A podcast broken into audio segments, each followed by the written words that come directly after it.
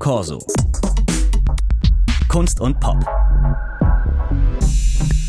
Über vier Jahre und rund 200 Mal. So oft, sagt Ruben Östlund, hat er seinen Film Triangle of Sadness vor Publikum und Freundinnen gepitcht, bevor er ihn zu Papier gebracht hat.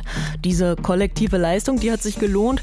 Im März geht die fiese Sozialsatire für gleich drei Oscars ins Rennen. Beste Regie, bestes Drehbuch und bester Film. Einen Einblick in seine Methode und Schaffen gab es in den letzten Tagen in Berlin bei der Berlinale. Hier hat Östlund sein neuestes Filmprojekt in einer Art Stand-up-Format vorgestellt.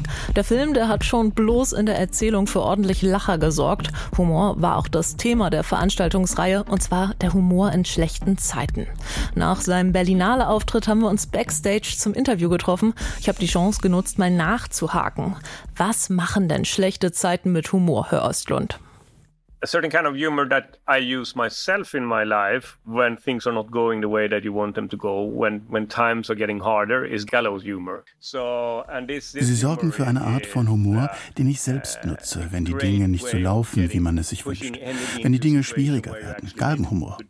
Dieser Humor ist eine großartige Methode, um Energie in eine Situation zu bringen, die einen deprimiert. Ich finde, man kann es gut in Osteuropa beobachten.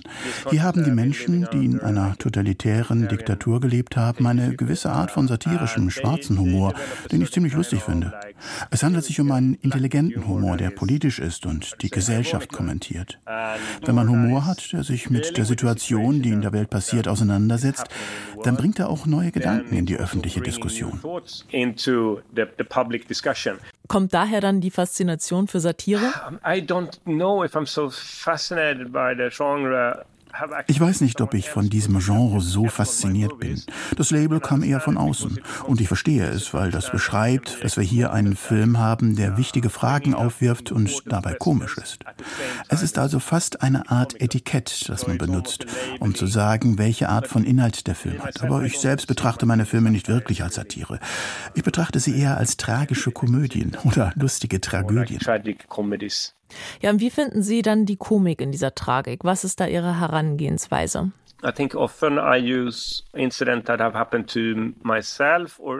Ich nutze Situationen, die mir selbst passiert sind oder Freunden.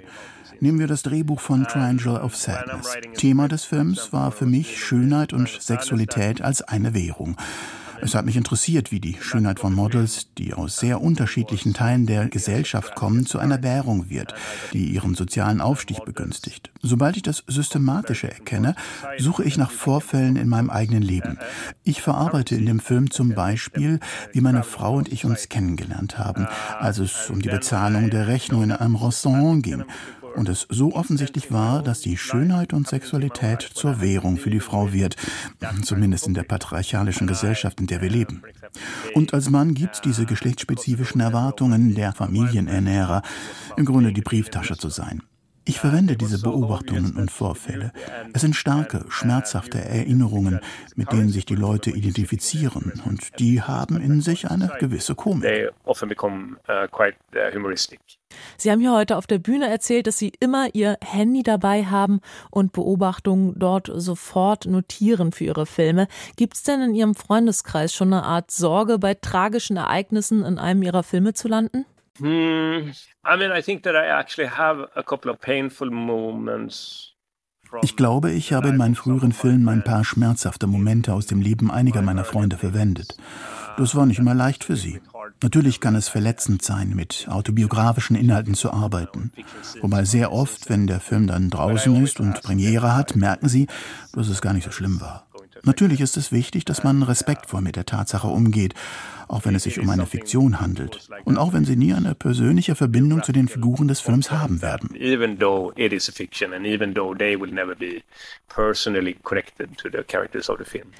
In dem Film Triangle of Sadness, da gibt es ja eine Person, die nach einem Schlaganfall nur noch drei Worte sagen kann, und zwar in den Wolken. Gespielt wird diese Person von Iris Berben. Das ist aber eine tatsächlich wahre Geschichte, und zwar die ihrer eigenen Schwiegermutter. Wie hat die auf den Film reagiert?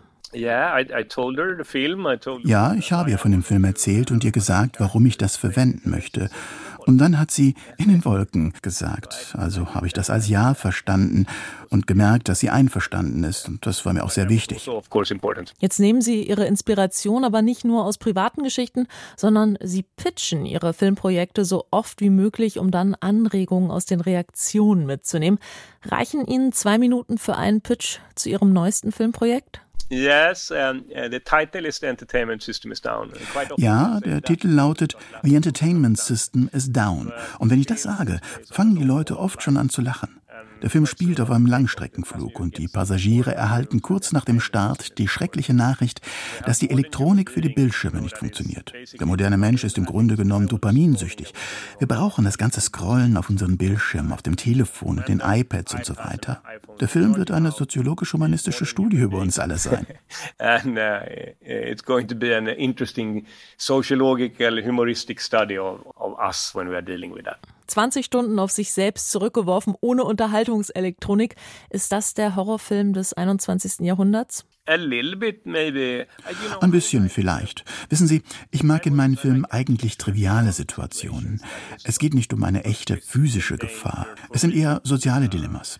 Es gibt kein größeres Drama, als wenn wir als soziale Wesen auf uns selbst zurückgeworfen werden. In gewisser Weise in einem Mikrokosmos. Ja, es ist ein Horrorfilm. So in, in a microcosmos way, yes, it's a horror movie. Zumindest spielen Sie in Ihren Filmen gerne mit dem schwer erträglichen und wenn man jetzt an Try Triangle of Sadness zurückdenkt, arbeiten sie hier auch mit sehr expliziten Darstellungen von sämtlichen körperlichen Ausscheidungen. Galgenhumor ist da fast ein milder Ausdruck. Warum braucht's das? Ich denke, wenn man ins Kino geht, will man ein Erlebnis haben. Es ist meine Methode, das Publikum ein bisschen herauszufordern. Es soll ein Risiko sein, in einen meiner Filme zu gehen. So auch in The Entertainment System is Down. Da wird die Herausforderung, wie gehen wir mit Langeweile um? Ich plane eine Sequenz von zwölf Minuten, in der nichts passiert und wir nur Passagiere auf einem Flug sehen, die sich langweilen. Wie werden die Zuschauer reagieren, wenn sie das sehen werden? Hm. Sie werden das im Kino durchleben müssen. Schließlich werden sie sich wahrscheinlich nicht blamieren wollen und den Saal verlassen. Also ich glaube, dass es definitiv ein Risiko geben sollte, wenn man ins Kino geht sagt Regisseur Ruben Östlund. Ob er das Spiel mit dem Risiko im Kino auch auf seine Rolle als Cannes-Jurypräsident übertragen wird, das wird sich dann spätestens Ende Mai zeigen. Da werden die Palmen dann das 76. Mal verliehen. Mein Name ist Jasmin Kröger. Vielen Dank fürs Zuhören. Corso. Kunst und Pop.